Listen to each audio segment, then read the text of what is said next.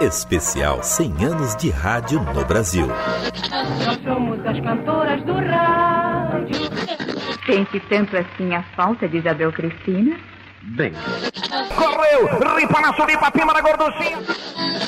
Diretamente da ilha de Bonaire, nas Antilhas Holandesas, o paraíso dos pescadores. Especial 100 anos de rádio no Brasil. E nesta semana especial pelos 100 anos de rádio, a Rádio Transmundial está trazendo entrevistas é, importantes todos os dias, né, sobre vários assuntos, todos eles ligados ao rádio. E hoje nós vamos conversar com a Fernanda Lima, ela que é jornalista, locutora, dubladora, é a voz da missionária Dorothy aqui no Brasil. Agora a gente juntos aqui, né? Nós estamos à frente do projeto Questões para a Vida. E também a Fernanda Lima, ela foi a diretora da nossa radionovela Cristo para o Mundo. E esse é o nosso assunto de hoje aqui, em comemoração aos 100 anos de rádio no Brasil que a RTM está fazendo esta semana. Vamos falar sobre radionovela Fernanda Lima. Seja bem-vinda mais uma vez aqui à programação da Transmundial. Marcos, sempre um grande prazer estar junto aí de cada um dos ouvintes que acompanham e seguem a Rádio Transmundial. Para mim é sempre um prazer estar aqui e poder falar daquilo que a gente gosta, né? Que é falar da radionovela, falar das produções aqui da RTM. Então, muito obrigada mais uma vez pelo convite. É sempre um prazer muito grande estar aqui com vocês. Nós que agradecemos. E como não podia ser diferente, né? Eu quero começar essa entrevista te perguntando o que é, afinal, radionovela? Bom, Vamos contar um pouquinho de história, então, né? Para quem nos ouve, para quem é da nova geração, que não sabe muito bem o que é uma radionovela, vou tentar falar aqui de uma forma bem resumida para que todo mundo possa entender. Bom, basicamente, a radionovela eram os folhetins uh, que eram histórias escritas nos jornais antigamente e eles eram colocados no rodapé dos jornais. Então, o que, que acontece? Esses folhetins, né, essas pequenas histórias, é, com o advento principalmente do rádio, é, essas histórias ganharam força. Por quê? Até então, no início do rádio, porque o rádio chegou no Brasil na década de 20, né? E ele ganhou força na década de 30 e na década de 40 foi o auge do rádio no Brasil. E também foi o auge, o auge da, das radionovelas, né? Então, o que que acontece? É, esses pequenos folhetins, eles foram transformados em pequenas histórias, em pequenos contos, que eram interpretados por atores, cantores, e isso, claro, foi transformado em pequenas histórias ou folhetins, né? daí inclusive que vem esse nome. É, grande parte das radionovelas que, que foram veiculadas aqui no Brasil é, elas uh, se basearam principalmente em muitas histórias de radionovela cubana, né? É, que também já se baseavam principalmente no que a gente chama de soap opera, que eram as novelas americanas, as radionovelas americanas, né? E aí a gente fez, claro, uma adaptação aqui para a nossa realidade, para a nossa cultura brasileira, e nós montamos esses pequenos folhetins, que eram pequenas histórias, que começavam bem pequenininhas, coisas de 10, 20 minutos, e aí até que se formatou, né, é, é, com essa questão de capítulos e se formatou então a radionovela no sentido de ter episódios é, frequentes. No início da, da radionovela aqui no Brasil, os episódios só eram transmitidos de segunda, quarta e sexta, ou seja, um dia sim, um dia não. A principal emissora no Brasil que transmitia as rádios novelas era a Rádio Nacional do Rio de Janeiro, e também tinha a rádio, é, a rádio São Paulo, em São Paulo, né? Então, as principais produções de, em radionovela se concentravam em São Paulo e no Rio de Janeiro. Com isso, a, com, com a demanda, digamos assim, quando aumentou a demanda pela produção dessas radionovelas, o que, que acontece? É, também se profissionalizou é, a parte técnica. Então, os profissionais que produziam essa radionovela, os atores que participavam, os cantores, por quê? Nessa época que a radionovela era transmitida no Brasil, era tudo feito ao vivo, não existia essa coisa de radionovela gravada, né? Era tudo ao vivo em teatros Tanto que os primeiros programas de, de calouros é, eram todos feitos em teatro e transmitido ao vivo pelo rádio. Né? E a radionovela também era feita dessa forma. Então, Uh, essas primeiras radionovelas que eram transmitidas no Brasil, elas eram feitas ao vivo, inclusive a parte da plástica, né, que são os efeitos sonoros que a gente chama. Eram, era tudo feito ao vivo com instrumentos, com objetos feitos é, ali, às vezes de improviso, que a, a partir daí que inclusive é, tem o termo sonoplasta, porque ele fazia a plástica, né, desse, desse material, dessas radionovelas que iam ao ar. E os atores, eles faziam toda a interpretação de cada um de seus personagens ali ao vivo no microfone. Então, eles riam, eles choravam, eles contavam as histórias, tudo ali ao vivo. E tinha, sim, um público que acompanhava é, essa produção, essa, esse ao vivo ali no teatro, além das pessoas que, claro, ouviam em suas casas através dos seus aparelhos de rádio. Aliás, Fernanda, é, eu estava é, lendo um pouquinho sobre a história da radionovela aqui no Brasil. E, e você está falando desse início, não é? Que era feito tudo ao vivo. E eu estava vendo que acabou depois de um tempo a radionovela virando um fenômeno nacional, não é? As pessoas, as famílias paravam tudo que estavam fazendo à noite e elas ficavam na frente do rádio, todo mundo sentado na sala ouvindo as radionovelas que passaram a ser é, transmitidas, acho que diariamente, né? Não sei. Então, é, exatamente. É, chegou uma época em que, de fato, essas radionovelas viraram um fenômeno. Todo mundo acompanhava, todo mundo que tinha um aparelho de rádio, mesmo quem não tinha, às vezes ia no vizinho para poder acompanhar cada um dos episódios das radionovelas que iam para o ar.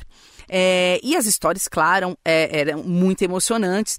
Inclusive, a, a radionovela que mais teve destaque foi O Direito de Nascer. Se eu não me engano, ela ficou no ar quase é, um ano inteiro, acho que se eu não me engano, se eu não me falha a memória, foram 287 capítulos, alguma coisa assim. Ou seja, quase um ano inteiro você acompanhando uma história, né, com aqueles, é, com o mocinho, com a mocinha, com o que dá errado, para depois de quase um ano você ver o final aí, é, o final feliz, né, de, de cada uma dessas radionovelas.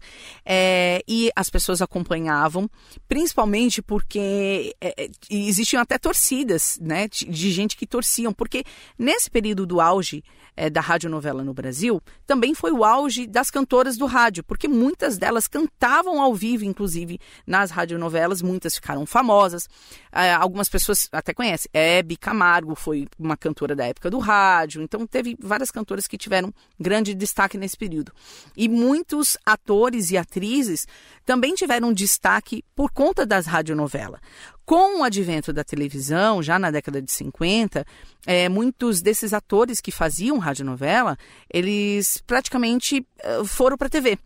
Então, com isso, a radionovela começou a não ter tanto interesse, até porque a TV era algo novo, algo que teoricamente é, parecia mais empolgante no primeiro momento, né? Porque era novidade para todo mundo. Mas o fato é que a radionovela, sim, ela parava multidões. Assim como a, rádio, a, radionovela, não. Assim como a própria novela hoje, nos dias atuais, às vezes para né, todo mundo para assistir, porque é algo bem cultural e bem é, típico do brasileiro. O brasileiro gosta de acompanhar as novelas, as histórias, é, capítulo a capítulo. E como você perguntou, Marcos, inicialmente as, as radionovelas não eram transmitidas diariamente. Elas é, inicialmente começavam é, sendo transmitidas uma vez por semana e aí, com essa coisa né, das pessoas acompanharem, aí elas começaram a ser transmitidas duas vezes por semana, até que chegou é, a serem transmitidas um dia sim, um dia não.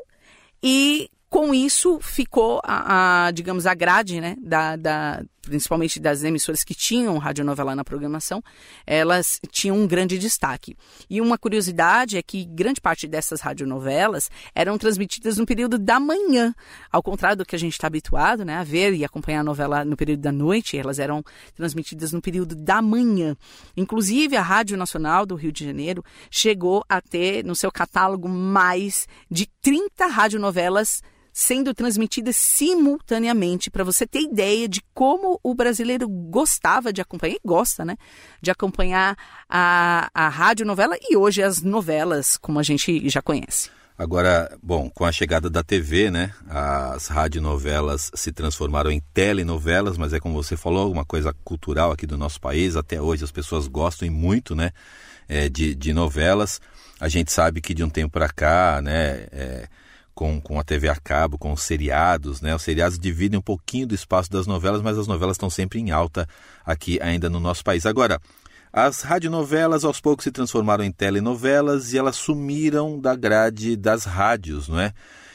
E depois de tantas décadas, como é que foi encarar o desafio de dirigir uma radionovela nos tempos atuais? Como é que você recebeu o convite da Transmundial para fazer uma radionovela ainda mais de cunho evangelístico, não é? Tanto tempo depois que as radionovelas já, já, já deixaram de ser uma grande atração do rádio. Olha, eu recebi o desafio, claro, com alegria e também com uma certa apreensão. Primeiro porque eu tive que fazer uma pesquisa mesmo de campo para entender como que essas radionovelas eram produzidas antigamente, ou pelo menos a estrutura, né? A parte, ah, era, tinha os atores, é, a parte de, de som, de como, como que funcionava basicamente. Claro que hoje a gente tem muito mais recursos, então isso facilita muito o nosso trabalho. É, e assim que eu recebi esses roteiros, claro, foi um desafio, primeiro, por conta do, do, dos personagens. Eram personagens cristãos, que todo mundo que é cristão em algum momento já ouviu falar ou já leu na Bíblia sobre esses personagens. Então, a caracterização de cada um desses personagens, a gente tentou ser o mais fiel possível, né? Seja nas características de voz, na, na, na forma como fala. Então, para mim, foi um desafio, mas ao mesmo tempo uma alegria muito grande em resgatar um formato, é, enfim, de um material como a radionovela. Até porque essa questão de, de dizer que a radionovela meio que sumiu é porque simplesmente parou a produção, mas o brasileiro gosta de acompanhar isso até hoje, mesmo em outros, outros formatos, mesmo como a, a, a telenovela, né, como você falou, porque o brasileiro gosta de acompanhar, né, o brasileiro gosta de uma boa história. Nós gostamos de, boa de boas histórias, né, Marcos? Nós crescemos ouvindo boas histórias, somos a própria história. Então, a radionovela ela tem um pouco desse, desse traço. E a radionovela que a gente produziu para a Rádio Transmundial tem essas características. Então eu tive que fazer um levantamento para saber os atores ou os locutores que iriam participar até porque é, é, não era apenas uma única temporada a radionovela, então ela tinha várias temporadas, tinha uma continuação, né? E eu tinha que dar sequência nessa continuação de histórias. Eu não poderia usar um ator com uma voz específica na primeira temporada e o mesmo personagem mudar na segunda temporada com outra voz. Então eu tinha que manter essa fidelidade. Até porque quem acompanha é, ia perceber essa diferença. Então eu procurei ter esse cuidado em específico na seleção dos atores que participavam é, da radionovela. E um outro detalhe interessante é que a própria radionovela, por si só, como ela tinha uma continuidade da, das histórias, então a, a gente mesmo que participava da produção ficava empolgado esperando o próximo capítulo chegar. Os próprios atores e os próprios locutores, eles perguntavam para mim, né? E aí, Fernanda, já chegou o capítulo novo? A gente está empolgado. Porque uma coisa que eu fiz muita questão quando é, a gente foi convidado para fazer esse projeto é de que essa gravação fosse feita ao vivo e com todos juntos. Apesar da facilidade da tecnologia que cada um poderia gravar em seus estúdios, eu fiz questão que todos estivessem juntos, até pela interatividade e principalmente para sentir o texto, sentir ali o momento, o clima. Eu achei que isso era muito importante. Você sabe, Fernanda, que eu estava lembrando que eu tive a oportunidade de participar desse projeto, foi muito legal, né? A gente se reunia, foi um pouquinho antes da, de começar a pandemia, então a gente teve a oportunidade de se reunir com os atores lá. E a gente tem alguns atores que são evangélicos, não é que são atores, locutores, e outros que são grandes profissionais da voz, são locutores, são atores, mas não são evangélicos, não é? E, e eu queria que você comentasse como é que foi a receptividade por parte, principalmente desses atores, nesse projeto, que é um projeto de cunho evangelístico, né? Como é que você conversou com eles? Como é que foi a receptividade? E como é que era o dia a dia de gravações? Bom, é, como você falou, né, nem todos os atores escalados e os locutores que estavam lá eram evangélicos, eram cristãos. É, mas a gente achou isso como uma mega oportunidade, inclusive de fazer um trabalho evangelístico com essas, com esses profissionais que ainda não tinham ou não conheciam a Cristo. Primeiro porque é, era inevitável que eles não se envolvessem com as, com as histórias. Então, no decorrer de cada uma das histórias, muitos locutores e atores estavam lá perguntavam: Nossa, Fernanda, mas esse personagem fez isso mesmo na Bíblia, né? A gente teve um, um locutor específico que ele sempre é, fazia essa pergunta pra gente lá, não, mas isso está na Bíblia mesmo? Eu falo, sim, está na Bíblia. Então gera uma, uma curiosidade que despertou, de certa forma, é, teve o toque ali, a gente acredita que teve um toque ali do Espírito Santo nesses profissionais. E além disso, obviamente, esses atores, locutores que não eram cristãos, eles é, se sentiram importantes em fazer esse trabalho. Inclusive, teve um outro ator que participou do projeto e ele disse que comentou com a mãe dele. Não sei se você vai lembrar dessa história que ele comentou com a mãe dele que ele estava fazendo essa radionovela e a mãe dele era evangélica e disse que estava muito feliz porque Deus tinha, ela tinha orado a Deus para que o filho dela fosse tocado de alguma forma e usou a radionovela para que ele trabalhasse na radionovela para poder receber e ouvir da palavra de Deus e ele disse que ele se sentia muito bem e se sentia tocado. Aliás, era uma unanimidade entre todos os atores que eles diziam se sentir muito bem estando lá entre a gente, né? Eles diziam que se sentiam muito em paz, muito tranquilo e que cada uma das histórias ou cada um dos episódios faziam com que eles trabalhassem a esperança e a fé de cada um deles. Então, assim, a gente acredita que também a gente fez a nossa parte com, com esses profissionais. Aliás, eu lembro que eles comentavam, não é, que eles gostavam do ambiente, que tudo era limpo, que eles falam assim, mas poxa, todo mundo é bacana aqui, todo mundo é legal. A gente está acostumado no meio, no meio de trabalho, né, nas empresas, no meio corporativo, que sempre tem aquela competição interna, né? Nunca ninguém é, todo mundo é legal com todo mundo, né? Então o pessoal ia para a rádio e era muito bem recebido com um sorriso, com presentes, né? E, e, e todo mundo ganhou ali presente diário, mais um livro. E, e, eu lembro que o pessoal fala assim, poxa, mas é tão diferente, tão gostoso. Então eles gostavam de ir lá, né? E eu queria que você comentasse com a gente um, um episódio que teve, que eu estava lá e, e, eu, pude, eu pude acompanhar. Um dos, dos atores que não é evangélico, eu não lembro exatamente qual é o personagem que ele estava fazendo, mas falando sobre Jesus, ele tinha que fazer uma narração longa. E no meio da narração ele começou a se emocionar e ele chorou. E metade do, do estúdio chorou junto. né? Foi o Wagner? Foi o Wagner, ah, Wagner, Wagner Ferraz. Ferraz. Né? Ah, sim, ele, é verdade. Um dos papéis que ele fez foi de faraó, mas eu não lembro exatamente qual era é. esse papel desse dia, desse personagem. Hum.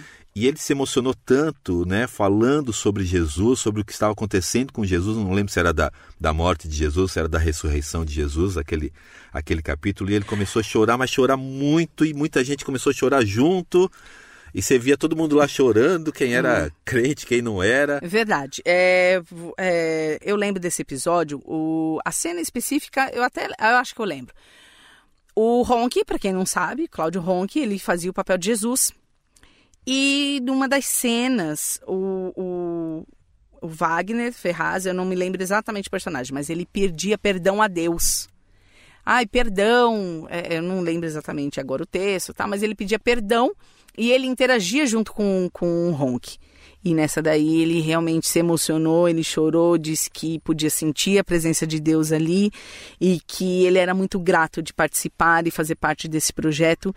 E agradecer, ele falou: Olha, muito obrigada, porque eu pude trabalhar novamente a minha fé, trabalhar novamente a, a, a minha esperança é, em Cristo.